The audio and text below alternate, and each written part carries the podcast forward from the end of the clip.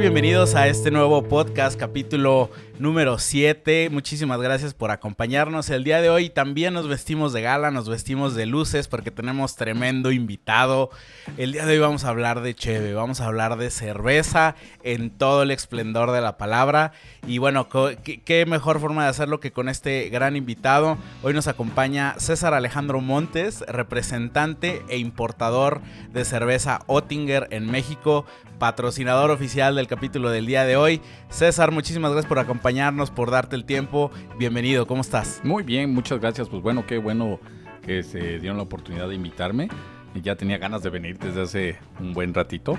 Y bueno, pues ahorita hay que hablar de todo lo que, que la gente nos quiere escuchar, que va a ser sobre la cerveza que sepan todas las variedades que hay y bueno, pues qué les puedo decir, traemos la mejor cerveza, ya vamos anticipándole eso. Excelente, muy bien, muchas gracias. Oye, Bárbara La Fluidez, ya bueno, estamos platicando, ya has participado en un montón de programas de radio, este, en varias, en varias entrevistas de televisión, entonces, vale, qué, qué bueno y, vamos, vamos fluyendo. Pues bueno, este, vamos entrando en materia, vamos entrando en, tema. Eh, el día de hoy este, pues bueno, creo que es, evidente y todos sabemos que el consumo de la cerveza es enorme en todo el mundo. México, uno de los principales consumidores y productores de cerveza. Ahorita nos, nos apoyas ahí con unos datos, porque tú, traes los datos ahí este, y los números este, bárbaro. Eh, pero bueno, comenzamos un poquito como con los antecedentes. Este, César, platícanos, tú, distribuidor, representante este, oficial, avalado, certificado de Ottinger México. ¿Cuánto tiempo tienes más o menos en la industria de la, este, de la cerveza? Cuéntanos un poquito cómo empezaste y, de qué va este, este proyecto. Que ni ah, tan proyecto, porque pues ya, ya tiene no, sus añitos. ¿no? Ya tenemos alrededor de seis años. Este, cabe resaltar que Oettinger ya estuvo aquí en México desde mucho antes. Estuvo de 2007 a 2015, obviamente importado por otra persona. Pero en el 2015 lo que hicimos fue precisamente no solamente buscar ser importadores, sino representantes de la marca, ¿no? Eso nos dio la oportunidad de poder pues obviamente tratar de, cambiar un poquito la óptica que tenían de la marca ¿no? en, su momento. Eh, una de las particularidades que nosotros este, buscamos fue que la marca con nosotros tuviera ese empuje, ¿no? que, tuviera la, cerveza ese lugar que debe de, llegar. ¿no? Eh, nosotros ahorita tenemos ya 6-7 años con el negocio y nos enfocamos directamente a posicionarla en el segmento que se llama Premium Gourmet por ahí platicábamos hace un ratito, ¿no? De que cómo se dividen los diferentes estilos de cerveza, ¿no? Cómo distinguir entre lo que es industrial, artesanal o en nuestro caso que se llama Premium Gourmet. Yo siempre doy un ejemplo que es muy sencillo. digo que las cervezas, si las cervezas fueran coches, y ahí me van a meter gol, vamos a meter gol con los coches, pero es así. Eh, Tecate, y Corona sería como un Suruchibi para la batalla, ¿no? Para el diario, para el diario. Las artesanales serían un Civic, un Jetta, gama media, media alta. Nosotros somos Porsche, Lamborghini. Es más, somos un Tesla, ¿no? A precio de un Jetta. ¿Por qué? Porque somos la única cerveza alemana certificada como libre transgénicos. Nosotros generamos borrachos sanos, ¿cierto? Vamos a platicar por qué. Porque somos la mejor opción. Y bueno, hay mil cosas, ¿no? Entonces, e, esta ha sido una experiencia muy, muy ardua. En estos años, pues nos hemos dedicado a, a que la gente nos vaya conociendo dentro del segmento. El mercado de la cerveza es muy particular. Aquí en México es un segmento, si hablamos en números fríos, de 86 mil millones de pesos. Somos muy cheleros. Tomamos muchísima cerveza y a nivel mundial, ¿eh? porque hablamos de que la cerveza a nivel mundial está como la tercera bebida más este, consumida. Tenemos el agua, tenemos el té y luego tenemos la cerveza, ¿no? En el mercado a nivel mundial estamos hablando de que representa 706 mil millones de dólares. imagínate lo que estamos hablando, es un mercado brutal, enorme, enorme ¿no?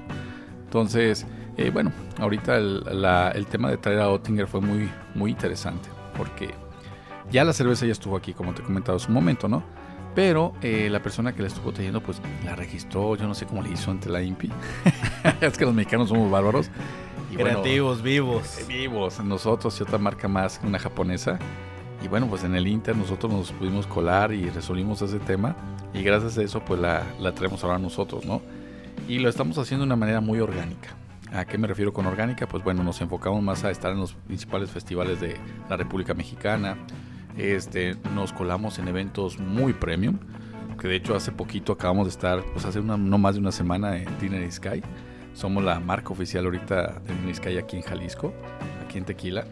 Y bueno, pues la idea es que la gente pueda apreciar una buena cerveza a un precio pandillero, como dice mi estudiador de, del DF, ¿no? Entonces, e, esa es la particularidad que traemos acá con Nottinger y, y bueno, generar borrachos sanos, como les decía también, ¿no? Qué mejor que, que, que eh, qué consuelo, ¿no? El, hecho de decir, ah, me puedo echar mis cheves y desde una parte de, desde una empresa que es socialmente responsable a nivel internacional, no nada más, no nada más a, nivel local. Y precisamente por esta eh, composición química y proceso de elaboración este, que lleva, dices, bueno, pues me voy a echar mi cheve de la forma más, más, sana, más sana posible. Eh, bueno, pues déjame felicitarte por todo ese progreso que, han, que han tenido. La verdad es que desde hace ya un par de años nos conocemos y he visto el, nivel de escalamiento que han tenido en México y está increíble. Muchísimas felicidades por, eso. Me gustaría ver si, César nos puedes ayudar a, compartirnos, tú que dominas bastante bien el, eh, un poquito como los conceptos y los términos eh, técnicos, químicos, eh, de la composición de la cerveza. Para la gente que nos está escuchando, me gustaría que podamos hacer como una como un, como un breve corte de, de los tres, vamos a llamarle así como principales nichos o segmentos de cerveza que, que, hay, que hay en el mercado, ¿no? Porque hay cerveza para todos gustos, de todos colores, de todos sabores y con distintas intenciones y propósitos, ¿no? Este, igual como en todo, para gusto los colores, es como el mundo de los vinos, ¿no? También es, es, es, increíblemente amplio. y, y, requiere eh, tiempo ir, ir, ir educando el paladar, ir educando también la mente, ir educando al consumidor, ir educando este, pues, el mercado. Mm, no sé si, si, sea correcto, a lo mejor podemos hablar como de, del, nicho masivo de la cerveza tradicional, que es la que encontramos fácilmente en cualquier tiendita de la esquina, en cualquier, este, en cualquier distribuidor, en cualquier tienda de, este, de, conveniencia, de autoservicio. Después se pusieron de moda, al menos en México, este concepto de las cervezas artesanales, ¿no? Un poquito enfocadas ya a, a un nicho mm, o más conocedor o que quería más, tenía, tenía una ambición de algo más interesante, eh, tanto en la presentación, tanto en el maridaje, tanto este, en la experiencia de, este, del beber y, de, degustar cerveza. Y hay otro nicho muy particular que es al que tú también perteneces, que es el, la cerveza Premium Gourmet. Así es. Mm, con sus características ayúdanos un poquito como a entender cuáles este, son como las diferencias. Ya ahorita pues nos estuvimos platicando, déjenme les platico brevemente para que se mueran de envidia. Nos acabamos de, este, de aventar una, una cata con los tres principales productos que, que, importa, eh, que importa César, con una, este, maridados con una, con una hamburguesa, con este, un carpacho y con una, con una, con una pizza riquísimo.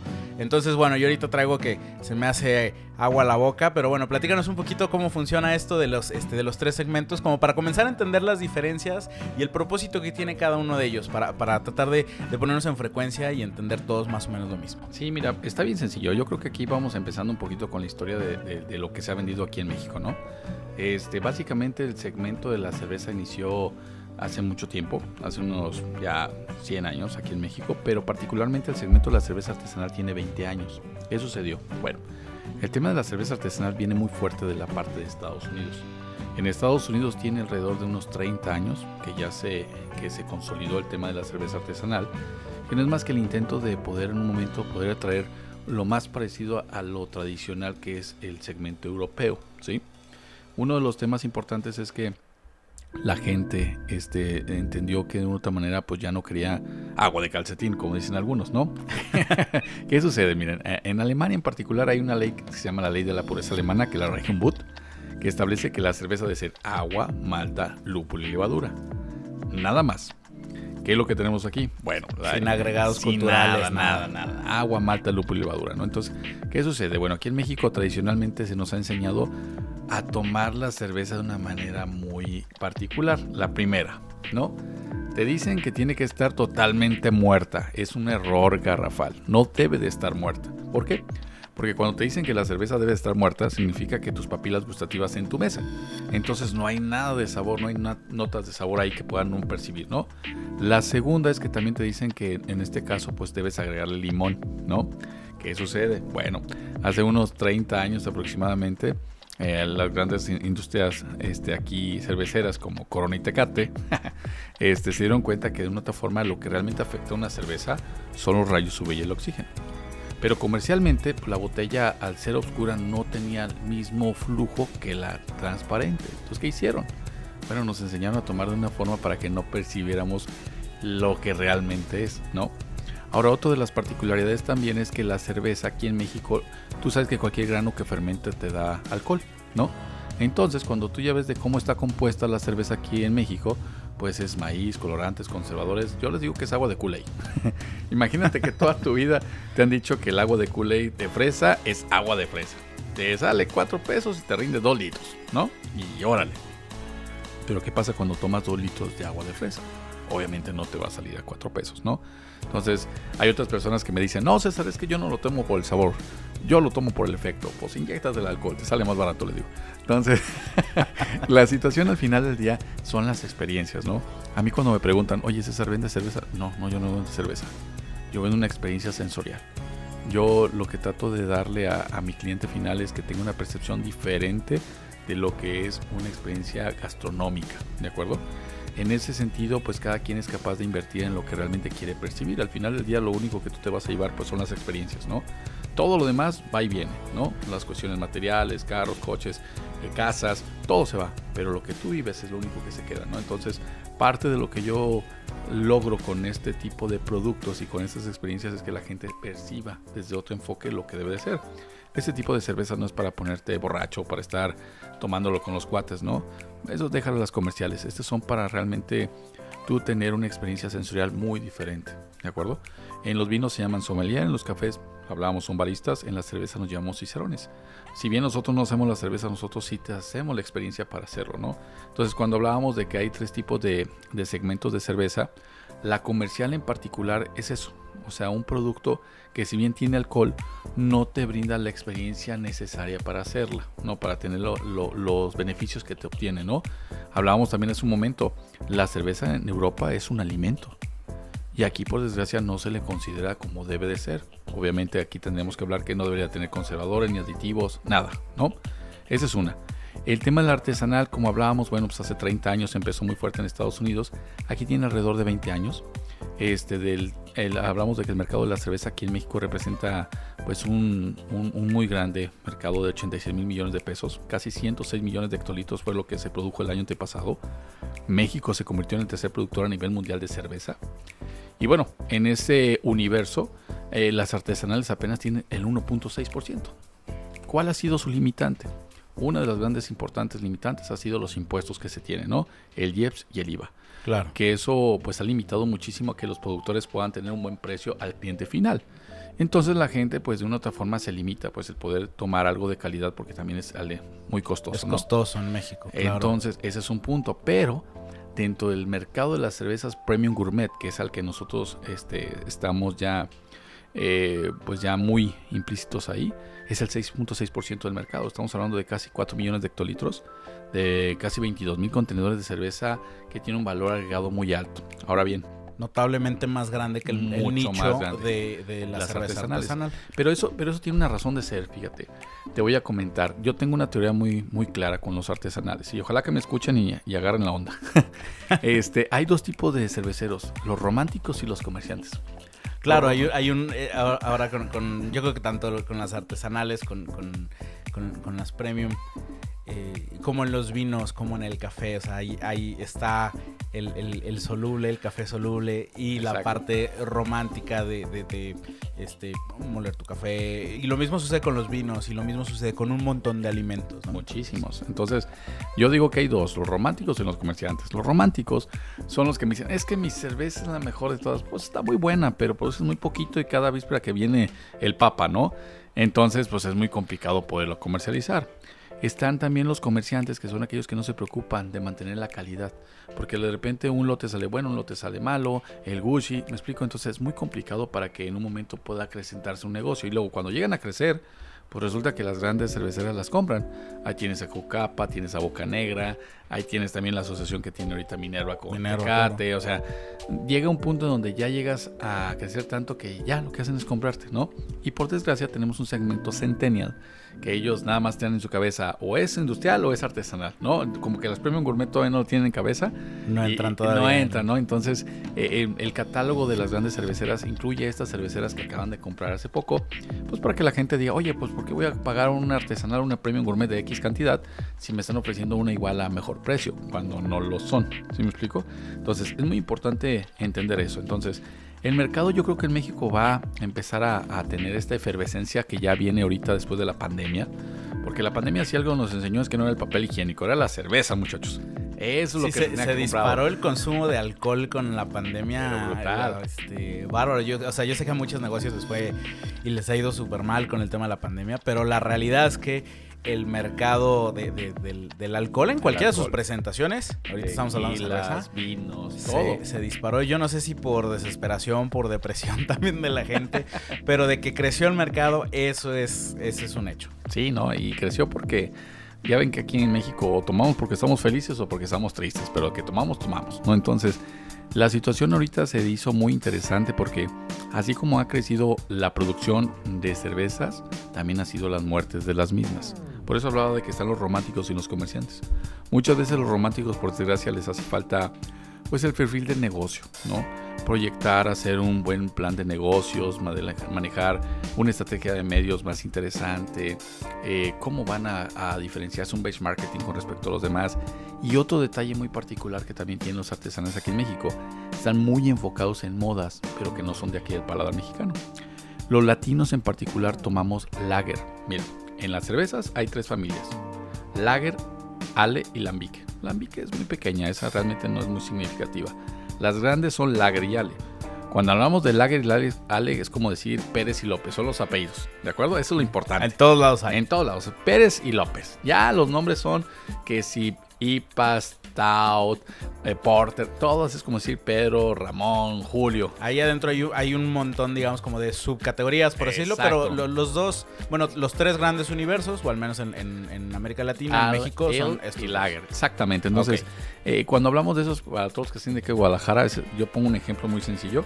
Es como si agarras un virotito, le pones carne, es un lonche. Pero le pones salsita, es una torta ahogada. Le pones crema, es un lonche gema. Pero no deja de ser un lonche, ¿no? Entonces es lo mismo con las cervezas. Las ales son alta temperatura, corto tiempo. La lager es baja temperatura, largo tiempo. Entonces lo que cambia es la forma de preparar. Entonces, muchos artesanales pues se enfocan demasiado en hacer estilos muy anglosajones para el mercado americano. Las IPA, las Stout, las Porter, que por desgracia no tienen tanta aceptación en el mercado latino, ¿de acuerdo? Y en especial mexicano. Y hacer lager pues implicaría un poquito más de inversión. Hay algunas marcas que ya lo entendieron y están cambiando precisamente su forma de comercializar y les ha ido muy bien. Entonces, ¿nosotros qué es lo que estamos visionando? Bueno, nosotros no queremos ser la cerveza cara de las baratas, sino la accesible dentro de las premium. Queremos democratizar la buena cerveza. Entonces, por ello es que traemos un precio mucho más accesible que las de nuestra gama, pero está dentro del rango como de una cerveza artesanal, porque aparte nuestras cervezas son de medio litro, ¿no? Y otra particularidad que tenemos es que somos la primera y única cerveza alemana certificada como libre de transgénicos. Eso es bien importante, ¿eh? porque mm, no sé si has escuchado algo que se llama glifosato. No. ¿No? Mira, la el, verdad es que no. el, glifosato es un activo principal del pesticida de Monsanto. En Europa están, están prohibidos los transgénicos. Pero a pesar de ello, a través de la tierra y el agua se fue llevando este activo. Este activo es el principal activo del pesticida de Monsanto, que es un potencial cancerígeno. Aquí en México hay agua, hay plantas, inclusive lo, que utilizan muchos cerveceros aquí, que tiene este activo, ¿no? Entonces, digamos que aquí lo que se buscó es ser un diferenciador importante. Hace 500 años, en 1516, con la ley de la pureza alemana, no existían los transgénicos, ¿no? Entonces, la Boot lo que se hizo con Oettinger fue hacer una Boot 2.0, ¿no? Entonces, estamos tratando de traer un producto lo más parecido a lo que era natural hace 500 años, con una calidad excepcional a un precio muy, muy accesible con respecto a las de nuestra gama, ¿no? Eh, ese es algo muy importante y que, bueno, también tenemos estilos que van de acuerdo al paladar del mexicano, ¿no? Eso es importante aclarar. Claro, totalmente, ¿no? Y los... Eh, ¿Cuál crees tú que ha sido como el, a lo mejor el después de estos ya este, más de 5 o 6 años en, en la industria, que mm, ¿cuál sería como el principal reto? Porque yo siento que el, mexicano a lo mejor sí es muy cervecero, pero está un poquito como... Ah, es muy comercial. O sea, no, pocos, pocos tienen ese, ese gusto, esa pasión, ese, ese lado romántico, tanto en las bebidas como, como en los alimentos también. De comenzar a, a generar una, ¿cómo llamarle? Como una, pues, cultura cervecera, no sé si sea como el, término correcto, este, porque seguramente yo recuerdo de las primeras veces que, platicamos tú y yo, yo tenía un montón de preguntas, ¿no? Y, y, yo me consideraba que, pues, a mí me gustaba la cerveza, pero de repente era así como de, o sea, hay un mundo que yo no tengo ni la más menor idea este, este, que existe, ¿no? Y a lo mejor quizás es tanto el dominio de las marcas que ya conocemos este, y del tipo de cerveza tradicional.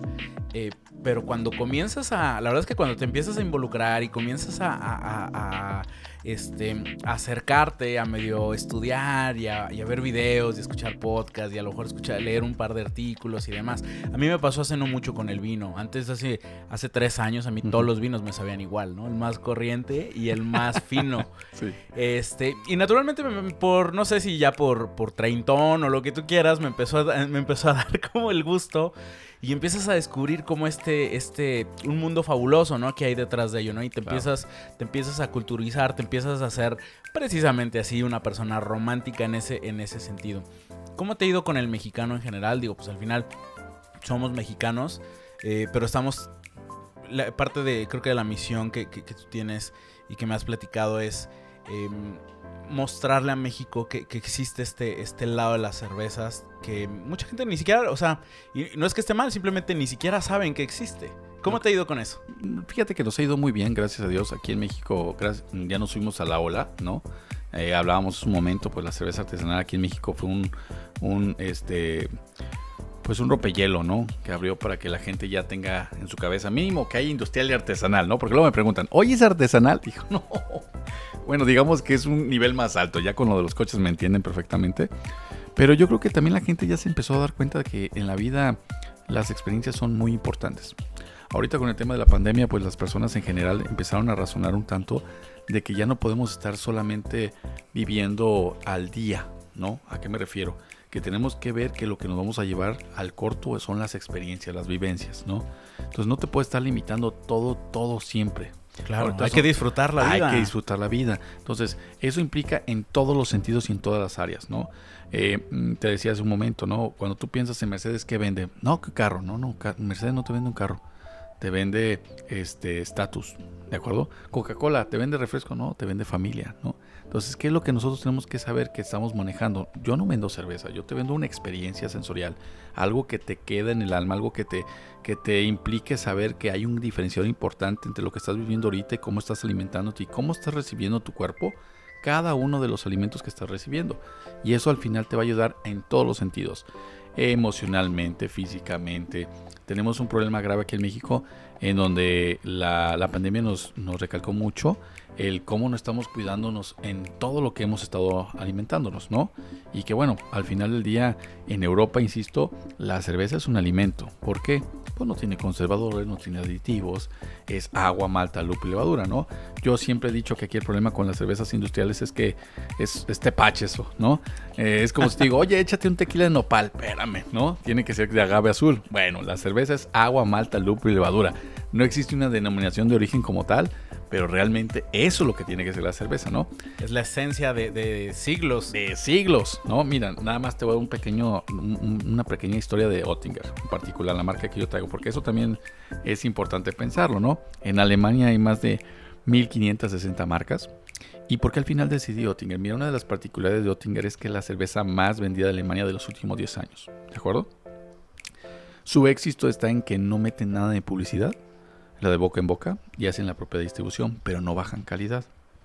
Que es la mejor publicidad y el mejor marketing. El mejor, porque ahí no hay vuelta de hoja. Cuando alguien te recomienda, te dice, oye, pruébate esta cerveza porque está increíble, o que vamos a comer, llevo estas cervezas. Claro. No hay campaña publicitaria en el medio que ustedes quieran que pueda pagar. Aquí lo tenemos simplemente en el jabón sote. ahí tenemos un ejemplo claro de, de un producto mexicano que es lo mismo, pero en cerveza allá en Alemania, ¿no? Entonces, ¿qué es lo que sucede? Bueno, eh, yo decidí con ellos porque yo me di cuenta en el 2015 que ya tienen un tiempo certificándose como libre de transgénicos y eso pues obviamente es brutalmente importante para mí. Este, sobre todo porque entendamos que el mercado de lo verde ya detonó desde hace unos años aquí en México. Claro, totalmente. Ya, ya, es algo que todo el mundo ya estamos preocupados en que pues, no tenga conservadores, aditivos, el tema del glifosato, como lo mencioné, de hecho hace poco salió en noticias, hace un año, como todas las grandes cerveceras aquí en México, porque el maíz es el 90% del maíz en el planeta es transgénico, tienen este problema del, glifosato, ¿no? Entonces, yo siempre he dicho, nosotros generamos borrachos sanos. Entonces la idea es que tú sepas que lo que estás consumiendo te hace bien, ¿de acuerdo? Con moderación como todo, ¿no? Entonces, esa es una de las particularidades. Ahora, Oettinger tiene, pues ya desde 1731, ya aguantó pues bastante tiempo, ¿no? Casi nada, oye. Oye, yo siempre digo un ejemplo, fíjate, el año antepasado me tocó estar en Cerveza México. Y bueno, pues yo no hago la cerveza, yo nada más la, la importo y soy sincero, ¿no? Y se me acercaron dos maestros cerveceros. Uno tenía como 15 años haciendo cerveza y el otro tenía 20, ¿no? No, pues ya probaron Nottingham, no, pues sí está buena, yo le agregué esto y no sé qué tanto. Y bueno, a ver, vamos a pensar. Cuando tú piensas en tequila, piensas en qué? En México, ¿no? Sí. ¿Y cerveza? Ah, pues Alemania, Bélgica. Ok. Desde ahí vamos partiendo, ¿no? Claro. Ahora, imagínate que yo te traigo un par de tenis Nike piratas y unos originales. Y los dos te valen casi lo mismo. ¿Cuál te llevas? ¿El pirata o el original? Original, el totalmente. zapatero sus zapatos, ¿no? Por supuesto. Entonces en ese momento ya mejor no dijeron nada. Dije, ¿sabes qué? Ya nos vamos y, y ahí luego platicamos, ¿no? Entonces, ¿qué es lo que yo busco? Al final del día estamos entrando en un nicho de mercado muy importante, pero quiero que se vaya acrecentando y que vaya teniendo la gente la oportunidad de, de cambiar todo esto, ¿no? Ahora, en el, el, tema actual ahorita que estamos viviendo, pues detonó el consumo de, de, bebidas alcohólicas definitivamente. Van a haber muchos huerfanitos ahí de gente que ya se acostumbró a tomar una cerveza artesanal, que es la versión pirata, si tú quieres, de las originales que somos nosotros, ¿no? Oye, tiene desde 1731, ya aguantó dos guerras mundiales. Algo bueno de tener. Un ¿no? montón de crisis, un montón de, de todo. Y atravesado cientos de fronteras, ¿no? Exacto. ¿En cuántos países está Oettinger? Fíjate, Oettinger está en más de 120 países. No, o sea, es más de la mitad de los, los reconocidos por Naciones Unidas. Nada más, ¿no? Nada Entonces, más. Este Oettinger ahorita es una empresa 100% familiar, cabe resaltar eso, no hay inversión extranjera. Increíble. Es una empresa 100% familiar y otra de las particularidades es que es la más grande de Alemania. Este, Oettinger tiene una capacidad de casi 10 millones de hectolitros y bueno, eso la convierte en una cervecera muy importante, y no de las más importantes en Alemania, este, pero sobre todo que tienen muy claro que no hay que sacrificar la calidad por el negocio. A ellos les interesa más el cómo vendes que cuánto vendes. Yo creo que ese ha sido un ex, eh, clave del éxito por de, desde qué mil 1731 1700 31 31 o sea, quiero dimensionar qué estaba pasando en el mundo en 1731 y no, de momento ahorita no, no, no, no, no me da. Oye, a ver, entonces, Oettinger, una empresa familiar 100% alemana por donde, por donde la veas, con una, con una gran historia y con una trayectoria. ¿Cómo das tú con ella? Me gustaría como tengo mucha curiosidad por conocer es, este y que él este andabas ahí de paseo, fue, fue una misión comercial, no, ellos no. te invitaron. Ahí te va. ¿Cómo, cómo, cómo, ¿Cómo fue? Ajá, sí, porque al final gracias a, a, lo que sea que hayas hecho es que hoy hoy hoy nos aventamos una cata increíble claro. y de que hoy en el mercado mexicano hay acceso a, a una cerveza de, de esta calidad de las mejores del mundo. Este gracias a, a, a, esta historia y es precisamente lo que me gustaría ver si nos puedes contar brevemente cómo estuvo el este ahí la, la, la aventura porque me imagino que, que, que, no, no es tan sencillo no, como no, pudiera parecer sencillo trabajar con los alemanes creen que no no es fácil es lo mejor del mundo pero al principio es difícil no, lo que sucedió es que, como te comentaba, la cerveza ya estuvo aquí en México de 2007 a 2015. El que lo importó, pues obviamente quiso registrar la, la marca. Eso dio una oportunidad de que, pues obviamente, buscaran un nuevo representante. Eh, tenía un socio con el que empecé a, buscar la, la, posibilidad de llegar directamente a la cervecera. Por ahí teníamos la relación con Dirk Colma, que paz descanse, que era el dueño, y nos acercamos. ¿Cuál fue el éxito? Pues obviamente le, enseñamos un, un, plan de negocios totalmente diferente. Este plan de negocios eh, generaba la estrategia del Océano Azul. Walmart de México, claro. marcas y productos. Muchas empresas estaban interesadas en traer Oettinger, ¿no? Pero la forma en cómo lo estaban comercializando era por, por tema de volúmenes, pero no por de calidad. Eh, ellos lo que querían es que no se, no se viera como se estaba viendo. Estaba vendiendo espectacular, pero la gente la estaba considerando como tipo Green Value.